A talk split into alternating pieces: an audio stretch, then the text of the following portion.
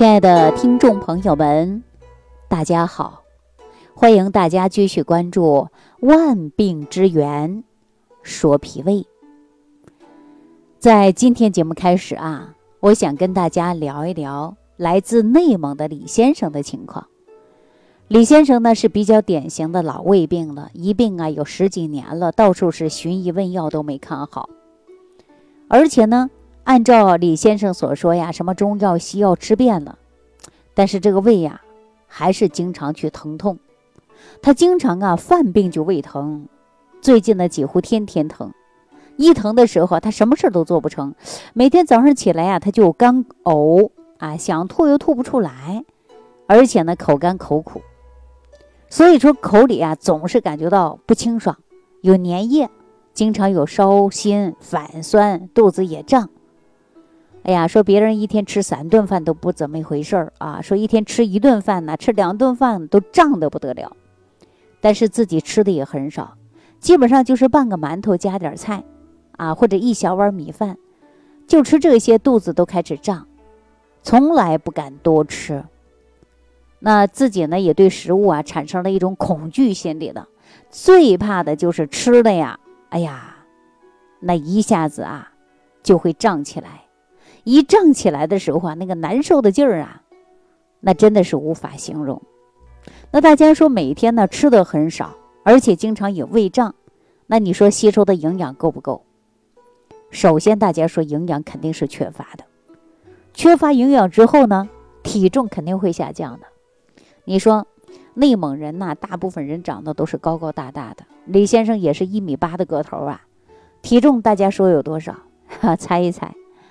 他只有一百二十斤，啊，那么高的个子，你说呀，一看呢就是一个皮包骨一样嘛。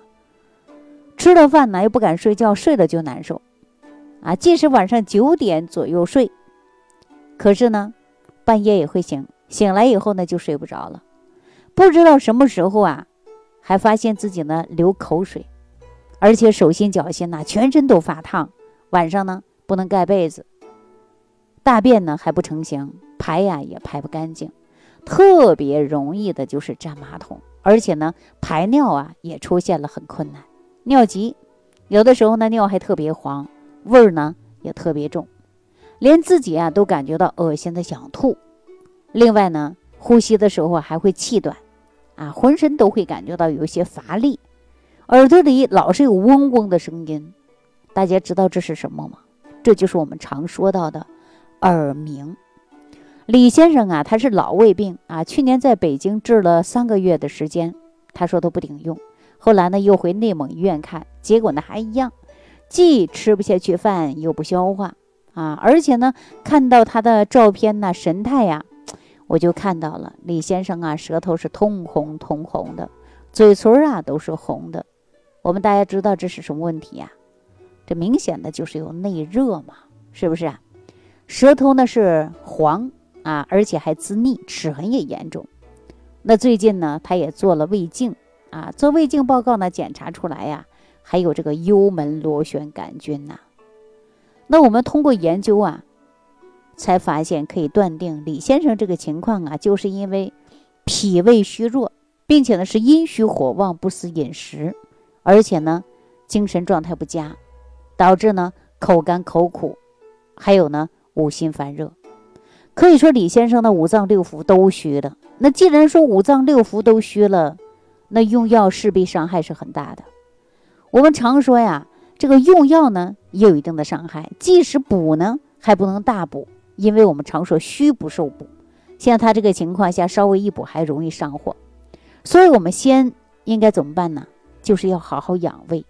所以呢，我给大家呀说过，像这样的情况啊，就不要吃寒凉食物了。关键先要健脾胃。李先生说自己的脾胃不好，灵丹妙药都不起作用，吃了呀，也就是穿肠而过，留不住营养。就像我们说汽车的油箱油漏了一样啊，你油箱修好了再说。这个时候呢，胃病久了呀，它就会越来越难治，而且呢，它还有幽门螺旋杆菌反复发作。用过四联杀过啊，杀过没多长时间，检查还有。总是不彻底呀，那于是呢，我就让李先生啊用了我们早餐壶啊，配合着益生菌一起来调养，想尽办法呢，通过食疗的方法让他先滋阴，而并不是马上要降火。这样的情况下很容易伤他的身体，所以呢，让他的肠道菌群呢想办法达到一定的是一种平衡状态。所以说，把幽门螺旋杆菌的问题必须要解决好。如果幽门螺旋杆菌问题不得到有效的控制，那最终啊，这个胃病呢，可能治愈的机遇呢也是比较差。所以呢，我们说要反复性的想这些问题呀，我们大家就知道病根在哪儿，应该如何养，如何调，这才是最关键的。所以说，无论是吃胃药啊，还是吃营养食物啊，那如果你脾胃不好，那都不吸收啊，只是啊。会耽误着大家的病情，啊，而且大家要积极参加治疗。那么我们说，该治的时候必须要到医院去治，该养的时候必须要养啊。您看，我就让李先生啊用的是十味早餐壶啊。首先呢，健脾胃，吃一些能够健脾胃的食物，保护胃黏膜。那么然后呢，又服用了超级益生菌。超级益生菌呢，有二十多种菌株的活性菌就可以达到八百亿以上。这八百亿以上的活性菌不仅仅是个数字，主要这八百亿的益生菌呐，它那都是啊，个个是身强体壮，而且这个菌株啊，战斗力呢特别强。就比如说嗜酸乳杆菌、鼠李糖乳杆菌和保加利亚乳杆菌、凝结芽孢杆菌。啊，这种呢是联合在一起，针对幽门螺旋杆菌，那就是组合性的出拳，可以呢集中火力进行的绞杀，威力呢是更强大的。这种啊嗜酸乳杆菌，它具有在较强的胃酸下能够有生存力，而且能破坏幽门螺旋杆菌的寄生地，那就是安云。大家都知道幽门螺旋杆菌非常聪明啊，它自己呢用氨云来保护自己，从而呢能够抑制幽门螺旋杆菌在我们胃黏膜的定植和繁殖。而鼠李糖菌呢，它在我们肠道的粘附力是非常高的，定植力也很强，是非常强的一种菌。它能够促进人体的细胞分裂，调整人体肠道的菌群环境。那保加利亚乳杆菌呢，可以说是一种长寿菌。它也是益生菌诞生以来啊第一个被人们认识的一种益生菌，就是在长寿老人肠道和粪便当中确认发现的，能使人健康长寿的一种细菌。那乳酸杆菌的第一个本事就是能够发酵乳糖，经过复杂的化学反应过程中，先把乳糖分解成葡萄糖和半乳糖，最后呢。给它变成了乳酸啊！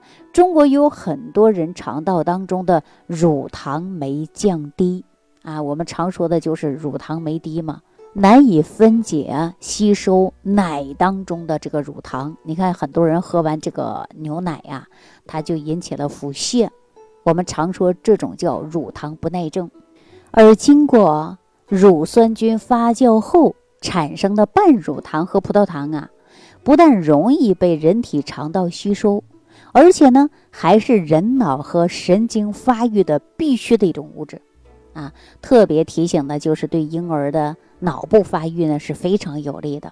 这个呢就是乳酸菌呐，这个乳酸菌呢还能促进胃内容物清空啊，也就是说你胃里边的食物它能给你清空，减少胃酸过多的分泌，提高钙呀、磷呐、铁的利用率，来抑制。胃肠中的有害细菌，而乳酸菌呢，还能够抑制肠道当中的致病菌和腐败菌的繁殖，能够降低血液当中的胆固醇，还有呢，抗癌的作用。可以说是咱们中国人的肠道啊，不能没有这种乳杆菌啊。在节目当中啊，我经常说，给大家讲过凝结芽孢杆菌，它呢是很强大的。啊，而且呢，能百分之百活着进入人体的肠道。凝结芽孢杆菌的特点呢，就是啊，抗逆性强、耐酸性、耐碱性、耐高温性啊，而且呢，能抵制胃酸和生物酶的作用能够改善肠道菌群的结构，调节肠功能的紊乱，维持肠道内的菌群平衡，提高机体免疫水平，促进营养物质的吸收和代谢呀。这是益生菌当中的硬汉啊，所以呢，呃，在临床上啊，凝结芽孢杆菌的制剂呢，食用症也是非常广泛的。你看，很多儿童啊、孕妇啊、有便秘的呀，呃，优选的通便药啊，都是非常安全的。同时呢，在其他儿科适应症呢，也有用到的，就是凝结芽孢杆菌。啊，适用于腹泻呀、黄疸呐、湿疹呐等等。那在成人科室呢，也主要治疗的是肠易激综合症，能够缓解、消除腹胀、消化不良以及消除啊胃肠炎。那朋友们在选购益生菌的时候啊，那在成分表上一定好好看看，看看有没有凝结芽孢杆菌啊。那特氧超级益生菌呢，在人体产生有机酸、过氧化氢、细菌素等等的抑制物，抑制物的产生啊，是有利于降低幽门螺旋杆菌的活数量的，而且呢，影响到幽门螺旋杆菌的代谢和毒素的产生，同时呢，还能抢占先机，提前占位，使我们肠道的有害菌呐就没有立足之地的。那就比如说。幽门螺旋杆菌呐，主要存在的位置是哪儿啊？在哪个位置生存呢？就是胃黏膜上皮细胞。益生菌的定植后呢，那可以与肠道的上皮细胞结合，减少幽门螺旋杆菌的粘附性，可以与病原菌竞争营养物质啊，阻碍致病菌的生长。那么大家在选择益生菌的时候呢，一定要看好，注意。看看有没有是耐胃酸的益生菌啊，在口服的过程中呢，用四十度左右的温水来服用，充分激活益生菌的活性。它们都是遇水即活的勇士啊！这个特氧超级益生菌呢，可以使大家拥有一个健康的肠胃，远离幽门螺旋杆菌的这个侵扰。那我们刚才给李先生讲完之后啊，他听了我们的意见，然后呢，通过。呃，有益菌以及啊早餐壶的调理，呃，我们经常说这样的一句话，真是踏破铁鞋无觅处，得来不费功夫啊。之前呢说费了好多的功夫，一直没有解决，没想到呢网上啊听到了万病之源说脾胃啊，让他就像吃饭一样解决了他的一个难题，让他明明白白的为什么能把脾胃调好。那调好了以后呢，李先生自己呢也是非常开心的。而且李先生非常感谢我啊，他经常打电话给我说，特别感谢我。当然了，因为李先生啊是脾胃虚弱嘛，伴有的是慢性的胃肠炎，无论是治疗还是调养啊，都是有个过程的。那特别是提醒所有的听众朋友啊，脾胃的调理需要时间是比较长的，不是三天两天的。也就是说，从人出生之后，这个脾胃都需要养的。为什么小孩出生喝母乳啊，喝牛奶呀，喝奶粉呢？没有小孩出生就吃饭的吧，对吧？因为他的脾胃还是比较娇嫩的，所以说人出生之后你就要注重养护好脾胃啊。特别是超级益生菌在肠道调理菌群的环境，同样也通过了几个月的时间，那么菌株它能完完全全定植和繁殖，使肠道当中的有益菌呢增加。抵抗致病菌，所以我们大家说呀，哎，越来身体越好了，免疫能力越提高了，不仅能够有效的抑制幽门螺旋杆菌的繁殖，而且呢，还能够通过占位的方式，让幽门螺旋杆菌呢没地方生存。所以说，我们说到幽门螺旋杆菌，它确实是一种致病菌，而且呢非常讨厌，还会呀经常发作，让大家成为老胃病。啊，那如果说大家也被幽门螺旋杆菌困扰，那我建议大家呢用西药的四联或者三联来杀一杀。很多人说杀了一次杀不了啊，还继续有，那这药不能吃，吃完副作用大。那我建议大家用一段时间益生菌，提高一下自身的免疫能力。如果说用了益生菌，有的时候啊自然而然就会转阴。如果说即便没转阴的，你再用四联或者三联再把它杀一遍。好了，那今天呢，说到幽门螺旋杆菌呢，我希望大家一定要重视起来，因为它是一种致病菌。这种菌呢，不单一会给自己呢，呃，带来了一些这个胃病的加重。如果说不注意，也会传染给别人。我们经常说分餐制还是比较好的。好了，那今天呢，对这个话题呢，就给大家聊到这儿了。感谢朋友的收听，下期节目当中再见。如果本节目对您有帮助。请点击屏幕右上角转发分享，更多人让爱心传递，使更多人受益。感谢您的收听。